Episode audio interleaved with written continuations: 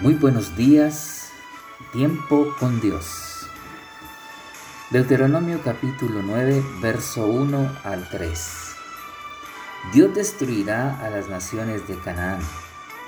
Oye Israel, tú vas hoy a pasar el Jordán para entrar a desposeer a naciones más numerosas y más poderosas que tú, ciudades grandes y amuralladas hasta el cielo un pueblo grande y alto, hijos de los anaseos, de los cuales tienes tu conocimiento y has oído decir.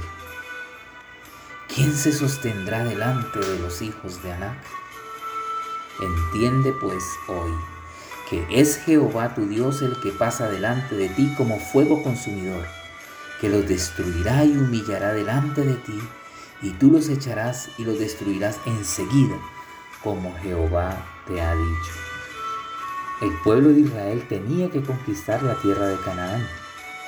Y Dios hablaba con ellos por medio de Moisés y les dijo, Israel, tú vas a pasar el Jordán para entrar a desposeer naciones más poderosas y más numerosas que tú, ciudades grandes y amuralladas hasta el cielo. Anac era un gigante. Los hombres que poseían estas tierras eran grandes y altos y venían de razas de gigantes. Por esto Moisés les recuerda el dicho popular que había en ese tiempo. ¿Quién se sostendrá delante de los hijos de Anac? Moisés les hace ver lo difícil que sería llevar a cabo esta obra. No obstante, los alienta a no temer pues el mismo Dios pasaría delante de ellos como fuego abrasador y los consumiría. De igual forma la vida cristiana no es fácil. Hay que tener mucho valor, determinación y entrega para transitarla. Los gigantes que el pueblo de Israel enfrentaría para nuestros tiempos se traducen como circunstancias, situaciones difíciles, puertas de hierro que se miran infranqueables de atravesar problemas que nos parecen imposibles de vencer. Muchos son los que se preguntan, ¿quién se sostendrá delante de todos estos problemas gigantescos que se atraviesan en nuestro caminar? Solo la fe en Dios nos hará caminar por campos minados por el enemigo.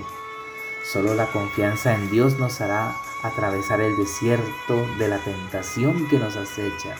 Solo la fe en Dios y su palabra por ella desbastaremos ejércitos, derribaremos muros, cerraremos boca de leones y alcanzaremos la victoria. Por lo tanto, pelea hoy la buena batalla de la fe y párate firme en sus promesas. Dios dice, no temas las circunstancias adversas porque yo estoy contigo. No mires las puertas cerradas, no te desanimes con las imposibilidades Mírame a mí, creyendo que yo pasaré delante de ti con fuego abrasador y consumiré todas tus adversidades. Amén. Ten un feliz día y fortalécete en el Señor y en el poder de su fuerza.